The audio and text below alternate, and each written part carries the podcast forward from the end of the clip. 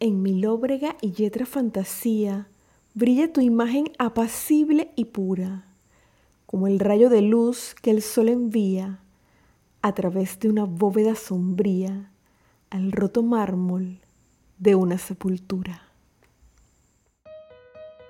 Bienvenidos una vez más a este su podcast entre poesías y poetas.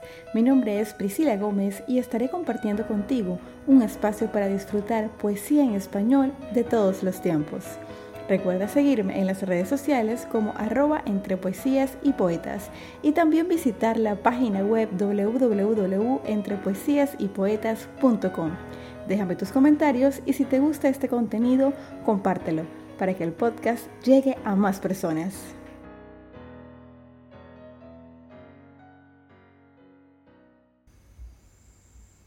Estamos en el capítulo número 39 del programa. Este es el último capítulo del mes de octubre.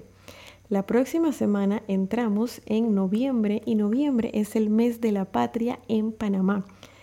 Así que eh, entre poesías y poetas lo vamos a celebrar con un especial de poesías patrióticas. No se lo pueden perder.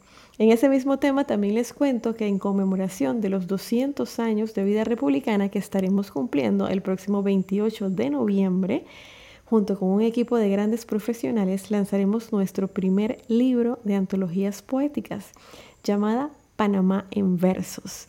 Ya está casi listo, así que se, manténganse atentos a las redes sociales para que puedan adquirir un ejemplar en cuanto salga a la venta. Volviendo al capítulo de hoy, conozcamos los principales datos del autor. José Batres Montufar nació el 18 de marzo de 1809 en San Salvador, que en aquella época era una provincia de Guatemala. Su familia era descendiente de españoles con gran poder económico en la época de la colonia. Por parte de su padre, recibió una educación ilustre, dotado con lecciones literarias, idiomas y los principios y valores de una familia tradicional. Entre 1824 y 1825 estudió matemáticas en la Academia Militar. De allí egresó con el rango de subteniente de artillería. En 1826 tomó parte de la batalla de Milingo. Fue prisionero y estuvo encarcelado casi un año.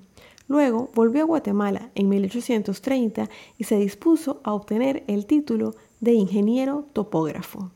Su familia fue blanco de ataques en medio de los enfrentamientos del general liberal Francisco Morazán con la conservadora República Federal de Centroamérica.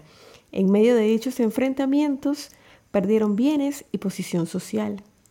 Fue un insigne escritor perteneciente a la escuela romántica, considerado como el más grande poeta guatemalteco del siglo XIX.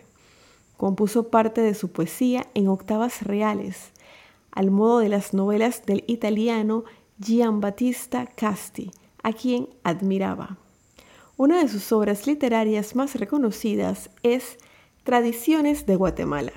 Esta es una recopilación de leyendas de carácter satírico donde recogió costumbres y tradiciones del país.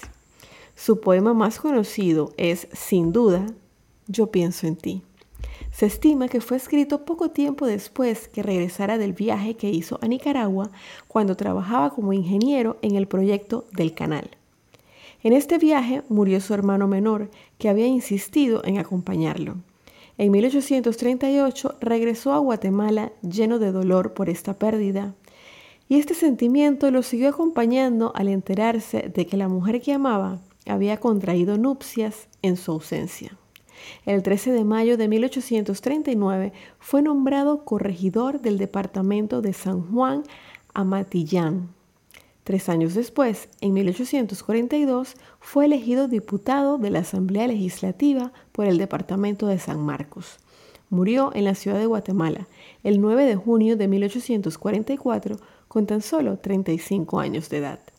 Mucha de su obra inédita fue destruida por su familia tras su muerte, preocupados por la polémica narrativa que en ellas existía. En esta ocasión declamaré para ustedes su popular poema Yo pienso en ti. Yo pienso en ti. Tú vives en mi mente, sola, fija, sin tregua, a toda hora, aunque tal vez el rostro diferente no deje reflejar sobre mi frente la llama que en silencio me devora.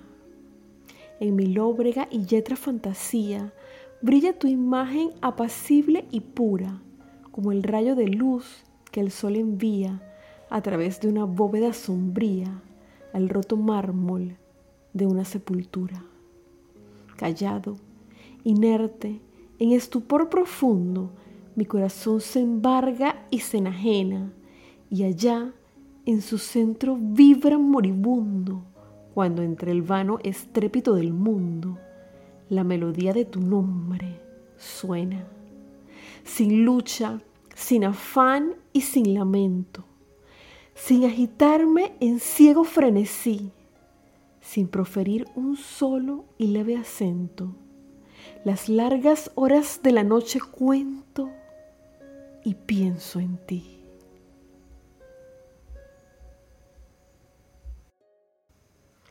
Me gusta compartir contigo los principales datos del autor sin entrar en hechos polémicos porque de esta forma entiendo mejor las circunstancias en las que se encontraba el artista al momento de escribir su obra. Me llama la atención que muchos de los autores de los que hemos conversado en este podcast murieron a muy corta edad, como es el caso de Batres.